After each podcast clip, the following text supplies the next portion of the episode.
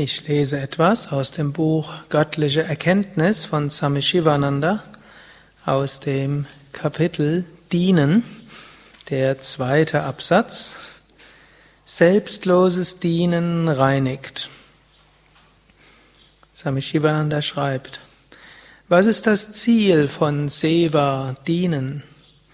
Warum dienst du den Armen und der leidenden Menschheit im Allgemeinen? Warum dienst du der Gesellschaft und der Gemeinschaft? Durch Dienen wird das Herz gereinigt. Egoismus, Hass, Eifersucht und Überheblichkeit verschwinden. Demut, reine Liebe, Sympathie, Toleranz und Barmherzigkeit entwickeln sich. Die Vorstellung des Getrenntseins verschwindet. Selbstzucht wird beseitigt. Deine Sicht des Lebens weitet sich. Du beginnst das Einssein und die Einheit des Lebens zu spüren. Dein Herz öffnet sich, deine Ansichten werden weit und großzügig. Schließlich erlangst du Selbsterkenntnis. Du erkennst das eine in allem und alles im einem. Deine Freude ist überwältigend. Sind sehr bedeutungsschwangere Phase.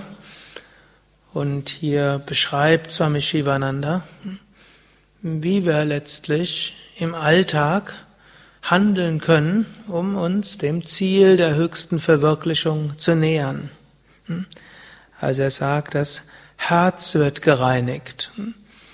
Und in unserem Herz ist alles Mögliche drin. Hm, da ist, wie er so schreibt, Egoismus drin, wo wir denken, ja, was ist für mich drin? Hm? Hass ist drin. Gut, vielleicht für die Mehrheit der spirituellen Aspiranten nicht wirklich Hass, aber schon Abneigung, den mögen wir nicht. Eifersucht. Warum kriegt er mehr Zuneigung als ich? Warum kriegt er mehr Sonstiges als ich? Warum braucht er weniger zu tun als ich? Hm? Überheblichkeit, ich bin besser als die anderen. Hm? Es gibt auch diese spirituelle Überheblichkeit, da bin ich längst drüber hinweg. Hm? Wenn wir dienen und wirklich aktiv dienen, dann werden wir auch von diesen, mit diesen Dingen konfrontiert. Angenommen, wir ziehen uns einfach zurück und dann können wir uns so vorstellen, uns geht's gut und ich bin ein liebevoller, freundlicher Mensch, denn ich habe ja mit niemandem zu tun können wir uns selbst wunderbar betrügen. Wenn wir aber mit anderen Menschen zusammen sind, wenn wir auf die verschiedenen Forderungen, Herausforderungen mit, mit den anderen stoßen, dann kommen, können wir sehen, was ist da in uns drin. Und wenn wir das dann sehen, dann können wir daran arbeiten. Und daran arbeiten kann man eben auch reinigen nennen. Und das heißt natürlich auch bewusst, dass wir das bewusst angehen mit dem Dienen. Also wenn wir merken, hm, da ist Egoismus in uns drin, dann können wir erstmal sagen, aha, da ist Egoismus in mir drin. Hm. Kann auch anerkennen, ja, ist ja auch gut, dass da irgendwo Egoismus drin ist, denn wenn ich gar kein Ego hätte, was wird mich da verle dazu verleiten, etwas zu essen? Ohne Ego wird man nichts essen. Hm. Denn angenommen, wir würden uns identifizieren mit dem gesamten Universum, warum soll man uns jetzt um diese Zelle mehr kümmern als um eine andere Zelle?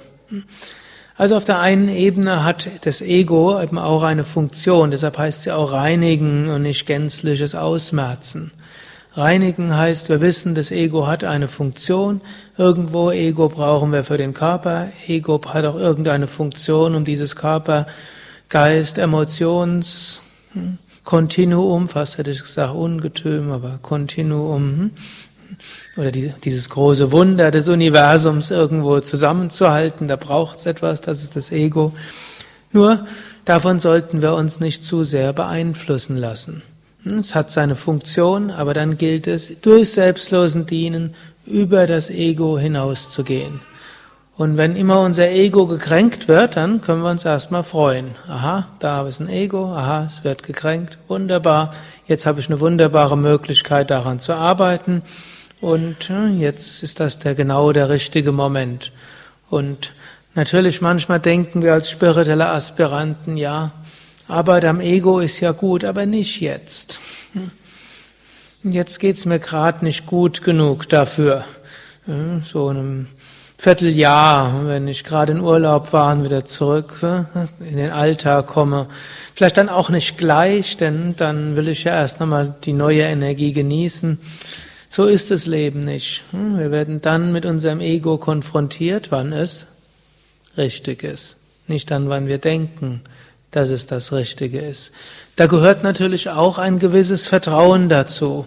Man kann aber auch sagen, eine Arbeitshypothese. Wir gehen einfach mal davon aus. Letztlich beweisen kann man das eh nicht. Hm? Höchstens dann hören, wenn wir die Selbstverwirklichung haben. Aber jetzt einen wissenschaftlichen Beweis, dass genau das kommt, was uns für uns richtig ist, wie will man das beweisen? Hm? Das heißt, die großen Meister sagen in höheren Bewusstseinsebenen dort, wo sie Kontakt zu einer höheren Wirklichkeit haben, dort können sie sehen, ja, dem ist so. Können wir glauben oder auch nicht glauben. Wir können aber mit dieser Arbeitshypothese leben. Und wir können danach leben und wir können uns immer wieder daran erinnern. Und dann wird das Leben schön. Es wird erfüllend und es macht einen Sinn. Das macht sogar einen Sinn, wenn Schmerz da ist. Und gehört dazu, wir lernen was, wir wissen etwas und wir wissen, aha, das ist jetzt halt dran. Und dann können wir schauen, wie wir damit umgehen. Genauso auch angenommen, wir entwickeln eine Abneigung. Meistens haben wir irgendeinen Grund für die Abneigung. Sei es, dass jemand so ähnlich aussieht wie irgendjemand aus der Kindheit, ohne dass wir es wissen, und dann kommt da irgendwo so eine gespürmäßige Abneigung. Ich muss zugeben, dieses hatte ich noch nie in meinem Leben gehabt, dass ich jemand auf Anhieb nicht gemocht hatte. Irgendwo ich, bin ich irgendwie schon damit auf die Welt gekommen, dass ich jeden Mensch, mit dem ich zu tun habe, mindestens zunächst mal mag. Aber ich weiß, es gibt andere Menschen, bei denen ist das nicht so. Und die sagen dann manchmal, so wie ich den gesehen habe, ich gemerkt, das wird nichts. Das wird dann zu einer wunderbar sich selbst erfüllenden Prophezeiung. Wenn man jetzt feststellt, aus irgendwelchen Gründen hat man etwas gegen einen Menschen, gut, dann kann man auch wieder sagen, aha, da ist wieder eine Aufgabe da. Vielleicht irgendjemand, der so ähnlich ausgesehen hat, vielleicht in diesem oder in einem vorigen Leben, habe ich, bin ich nicht gut zurechtgekommen, jetzt gilt es, das zu überwinden. Vielleicht auch in einem früheren Leben haben wir unsere Probleme nicht ausgearbeitet, deshalb ist das jetzt da, jetzt probieren wir es in diesem Leben. Warum will ich das im nächsten Leben nochmal haben? Also besser lerne ich den Menschen in diesem Leben irgendwo zu mögen. Heißt nicht, dass wir alles erdulden müssen. So wie im Extremfall Mahatma Gandhi ja gegen die britischen Unterdrücker hm, durchaus sehr aktiv dagegen gewesen ist, zwar mit passivem Widerstand, aber doch irgendwie, nennt sich passiv, aber es war schon aktiv, dort die Märsche zu machen und äh, letztlich vor die Schlagstöcke und sogar vor die Gewehre der britischen Besatzungsmacht, Kolonialmacht dort zu gehen. Und er hat gesagt, das Wichtigste ist bei all diesen, wir müssen selbst die Unterdrücker mögen und lieben. Wir können gegen die Unterdrückung kämpfen und wir müssen es, aber ohne sie zu hassen.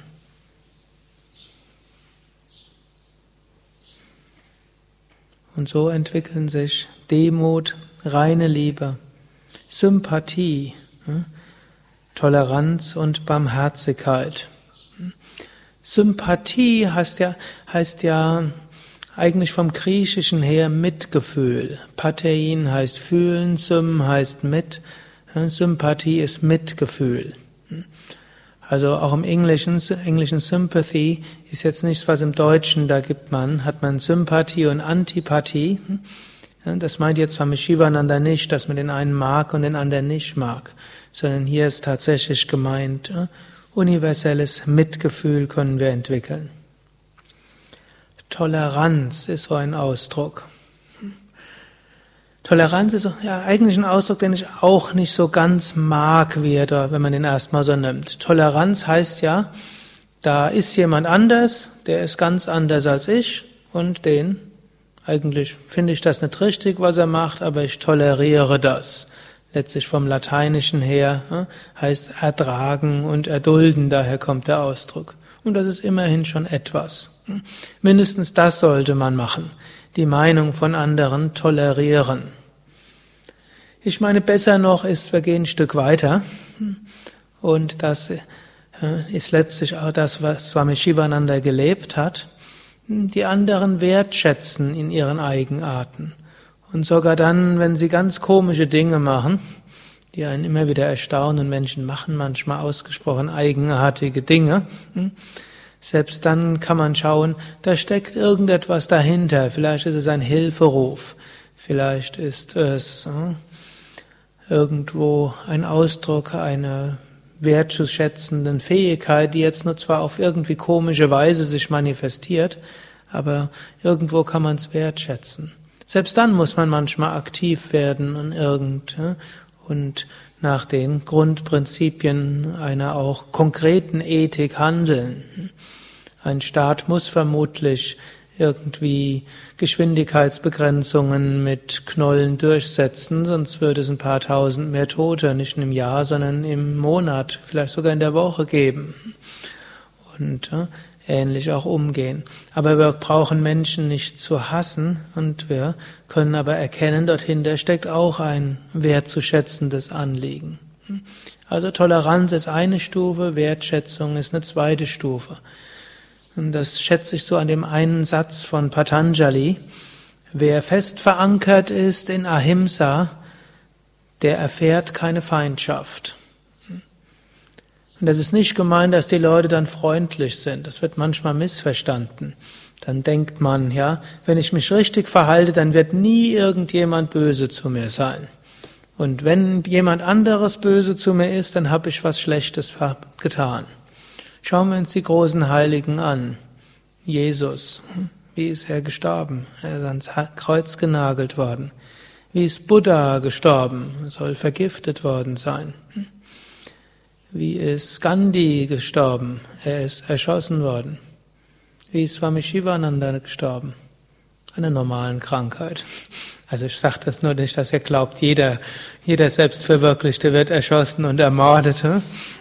Ramakrishna ist auch, ist auch äh, ohne äußeres Einwirken gestorben und Paramahamsa Yogananda auch, Ramana Maharshi auch. Nicht, dass jetzt alle fliehen und sagen, nein, ne, den spirituellen Weg will ich nicht gehen.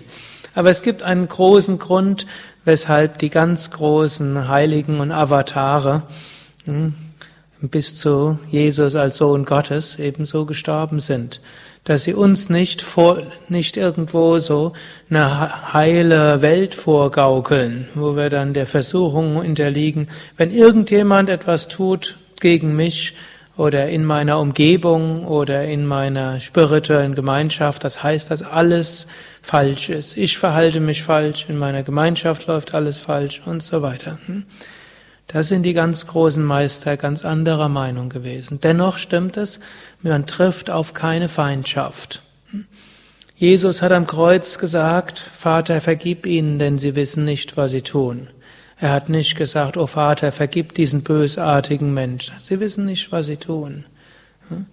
Wenn sie wüssten, was sie tun, dann würden sie anders halten, handeln. Sie denken, sie tun etwas Gutes.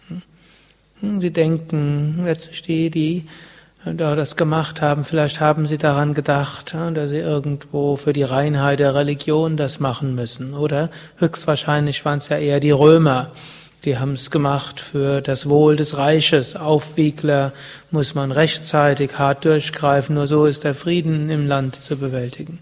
Ist nicht die richtige Verhaltensweise und deshalb, sie wissen nicht, was sie tun. Aber irgendwo die Motivation dahinter ist keine schlechte, sondern eine gute.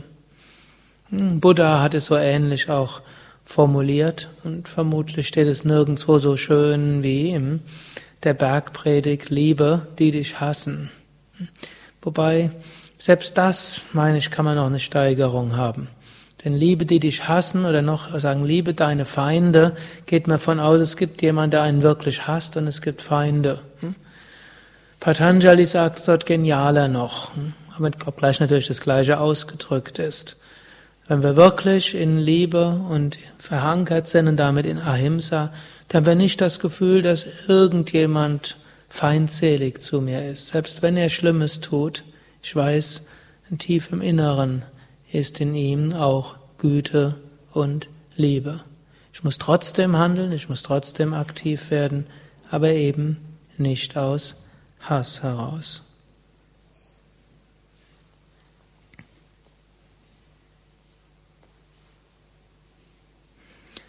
Durch selbstloses Dienen und Barmherzigkeit entwickle das Herz und reinige den niederen Geist. Reinige dein Herz durch uneigennützigen und demütigen Dienst. Mache so dein Herz zu einem tauglichen Sitz, um Gott darin wohnen zu lassen. Selbstloses Dienen kann dein Herz reinigen und es mit göttlichen Tugenden erfüllen. Hariom Tatsat.